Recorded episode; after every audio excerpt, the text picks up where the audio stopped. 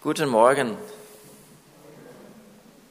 Am letzten Sonntag haben wir uns, haben wir mit der neuen Predigtreihe begonnen. Wir oder Gott ruft uns auf zum Fasten und Gebet. Das ist der Titel dieser Reihe. Wir haben uns mit der Kraft des Gebetes beschäftigt. Das Gebet ist das Fundament unseres geistlichen Lebens. Ich habe von einer Frau erzählt, die zehn Jahre lang jede Woche zur Mauer in Berlin gegangen ist und dafür gebetet hat, dass diese Mauer einmal nicht mehr da sein wird. Und dann hat Gott nach zehn Jahren Gebet dieses Gebet erhört. Das Gebet braucht Ausdauer. Manchmal wird es nicht direkt erhört. Wir können gar nicht genug betonen, wie wichtig Gebet für uns ist. Gebet ist der Ausdruck unserer Beziehung zu Gott. Und mein Gebet ist, dass wir uns auch mehr Zeit für das Gebet nehmen. Zur Ermutigung für dein Gebetsleben haben wir diese Zeit des Fastens und Betens ausgerufen. Sie beginnt morgen, da geht es los, und sie endet am 26. Februar, hier im Gottesdienst. In dieser Zeit, in diesen zwei Wochen, wollen wir dem Gebet mehr Raum geben, als das normalerweise der Fall ist. Deswegen ermutige ich dich, verbringe jeden Tag in diesen zwei Wochen mindestens eine halbe Stunde in der Gegenwart Gottes mit der stillen Zeit. Suche dir einen Gebetspartner, mit dem du auch zusammen in dieser Zeit betest und nimm an unseren morgendlichen Gebetstreffen teil, entweder per Zoom oder auch per Telefon. Ähm, die finden um 6.30 Uhr morgens statt. Gib dem Gebet den Raum in deinem Leben, den es haben sollte. Und der englische Prediger John Wesley hat sich ausführlich mit dem Thema Heiligung auseinandergesetzt. Heiligung bedeutet, dass wir Jesus ähnlicher werden. Wesley hat eine Liste mit sogenannten ähm, Gnadenmitteln aufgestellt. Und dieser Begriff der Gnadenmittel, der geht zurück auf ihn. Das Wort Gnadenmittel soll deutlich machen, dass Heiligung durch die Gnade Gottes bewirkt wird. Gnadenmittel sind hilfreiche Dinge, die uns dabei helfen, geistlich zu wachsen. Zum Beispiel das Gebet, zum Beispiel das Bibellesen oder der Lobpreis. Und eines auf dieser Liste der Gnadenmittel ist auch das Fasten. Und darauf will ich heute in dieser Predigt zu sprechen kommen. Der Titel ist Die Kraft des Fastens. Es ist auf Gottes Gnade durch das Wirken seines Heiligen Geistes zurückzuführen, wenn Christen beginnen zu fasten. Gott ist am, am Wirken. Merkst du, wie, wie Gott wirkt? Merkst du, dass er etwas verändert? Dabei geht es also in erster Linie nicht um unsere eigene Anstrengung, sondern um Gott, der uns verändern möchte. Bist du offen für diese Veränderung, die Gott in deinem Leben bewirken möchte? Beim Fasten geht es nicht um das Abnehmen, es geht auch nicht um unsere Gesundheit, das ist nicht der, der Grund, warum wir fasten wollen. Wir wollen aus einem geistlichen Motiv heraus fasten. Fasten ist Ausdruck unserer Beziehung zu Gott. Und es kann helfen, diese Beziehung zu vertiefen. Anstelle von Hunger auf Essen bekommen wir Hunger auf Gott. Schauen wir uns einmal an, was in der Bibel zum Thema Fasten steht. Das hebräische Wort für Fasten, Zom, bedeutet so viel wie zusammenschnüren. Vielleicht kann man das mit unserem Sprichwort äh, zusammenfassen, den Gürtel enger schnallen. Das griechische Wort dagegen für Fasten heißt einfach nicht essen. Und Fasten können wir allerdings nicht mit Hungern gleichsetzen, sondern es ist ein freiwilliger Verzicht auf Nahrung. Wenn du dir einmal anschaust, wie häufig Fasten in der Bibel vorkommt, dann wirst du bestimmt überrascht sein denn es kommt sehr häufig vor. Im Alten Testament fastete der Prophet Elia 40 Tage lang. Mose fastete ebenfalls 40 Tage. Königin Esther, König David, Esra und Nehemia, sie alle fasteten. Im Neuen Testament lesen wir von der Prophetin Hannah, die auch gefastet hat Tag und Nacht, auch wenn sie schon 84 Jahre alt gewesen ist. Johannes der Täufer fastete und lehrte seine Jünger, ihm gleich zu tun. Und Jesus selbst hat das Fasten praktiziert und es auch an seine Jünger weitergegeben. Er hat erwartet, dass seine Nachfolger dasselbe tun werden. Solange er auf der Erde war, sollten sie nicht fasten, aber wenn er dann in den Himmel aufgefahren sein würde, dann sollten sie auch fasten. Und davon lesen wir in Lukas 5, Vers 35. Da sagt er, es werden aber Tage kommen und dann, wenn der Bräutigam, also Jesus, von ihnen weggenommen sein wird, in jenen Tagen werden sie fasten. Jesus ist unser Vorbild, auch in Bezug auf das Fasten. Er erwartet von seinen Nachfolgern nichts, was er nicht selbst bereit ist, auch zu tun.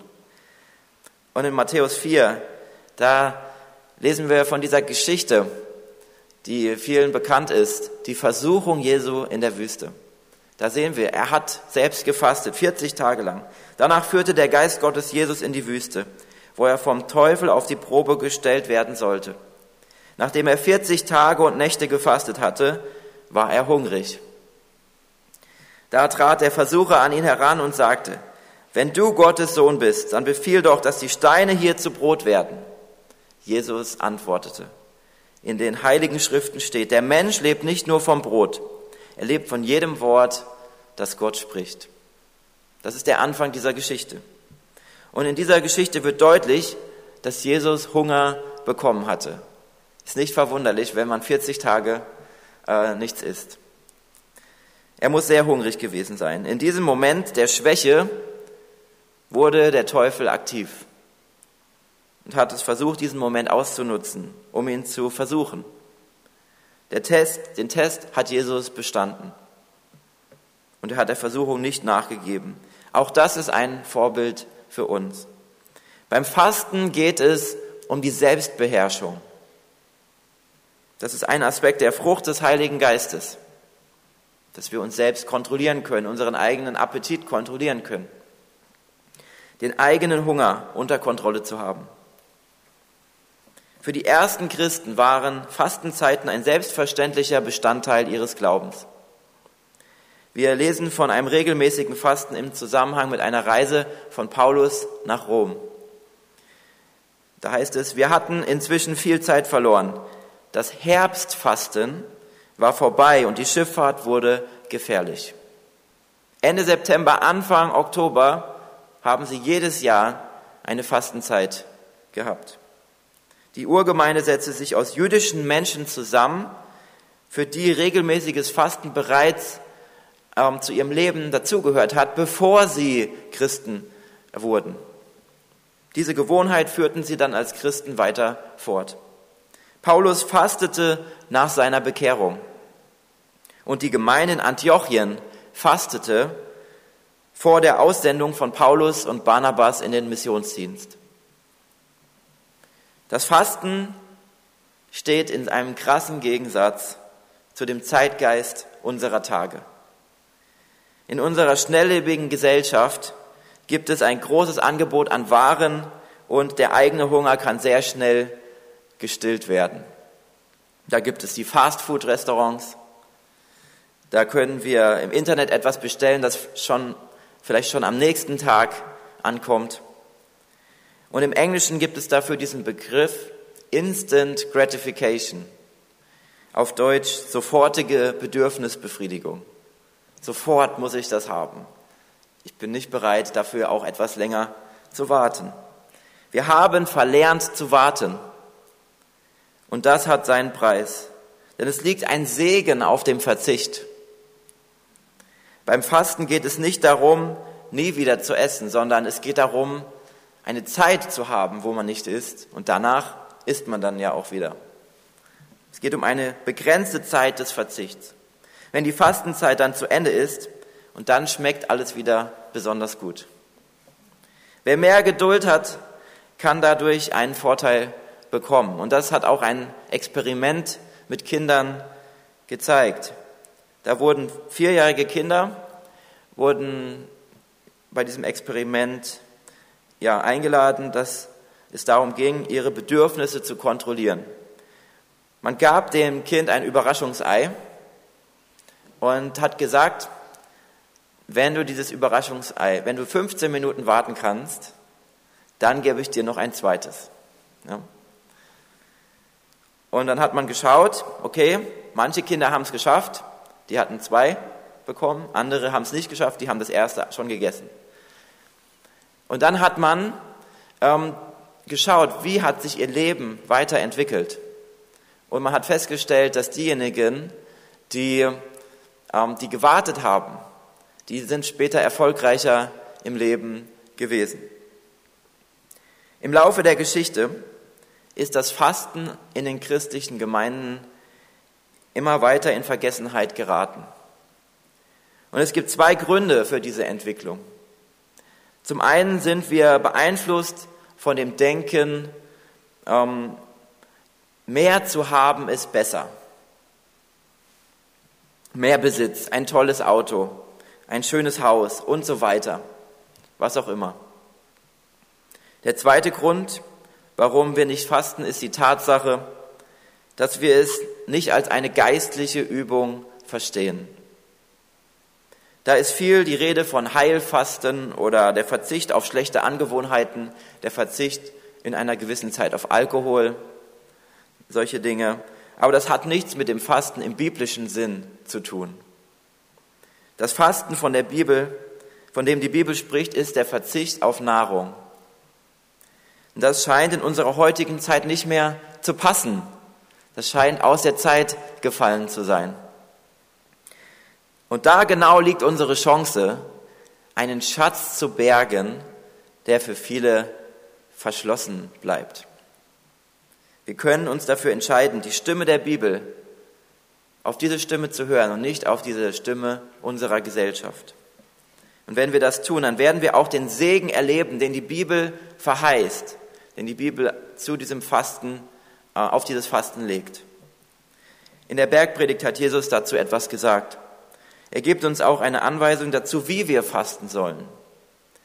Wenn ihr fastet, dann setzt keine Leidensmiene auf wie die Scheinheiligen. Sie machen ein saures Gesicht, damit alle Welt merkt, dass sie fasten. Aber ich versichere euch, sie haben ihren Lohn bereits bekommen. Wenn du fasten willst, dann wasche dein Gesicht und kämme dich, damit niemand es merkt und nur dein Vater, der im Verborgenen ist. Dein Vater, der auch in das Verborgene sieht, wird dich dafür belohnen. Da ist diese Belohnung dieser Pharisäer, die gefastet haben, das regelmäßig gemacht haben, aber nur um sich gut darzustellen, um zu zeigen, wie toll sie doch sind und wie schlecht die anderen sind, die das nicht machen. Das kritisiert Jesus und sagt, den Lohn haben sie schon bekommen. Aber das Fasten im Verborgenen, darauf kommt es an. Und der Lohn dafür ist nicht ein Lohn, der nur so kurzlebig ist wie dieser Lohn von den Pharisäern, sondern es ist ein Lohn, der, der größer ist als dieser Lohn. Jesus macht deutlich, es kommt auf die richtige Einstellung beim Fasten an. Es geht nicht darum, andere zu beeindrucken oder zu zeigen, wie fromm man doch ist. Es geht nicht um Hochmut. Das ist nicht vereinbar mit dem biblischen Fasten. Denn es geht ja genau gerade um das Gegenteil, sich zu demütigen. Es geht gerade darum, sich zu erniedrigen. Und dann wird Gott uns auch zu, zu der festgelegten Zeit erhöhen. Wer sich selbst erniedrigt, wird erhöht werden. Und Gott segnet diejenigen, die nicht stolz sind und sich nicht besser fühlen als andere. Er segnet die Demütigen, die gelernt haben, sich selbst zurückzunehmen. Ja, während meiner Zeit an der Bibelschule habe ich das einmal ausprobiert mit dem Fasten.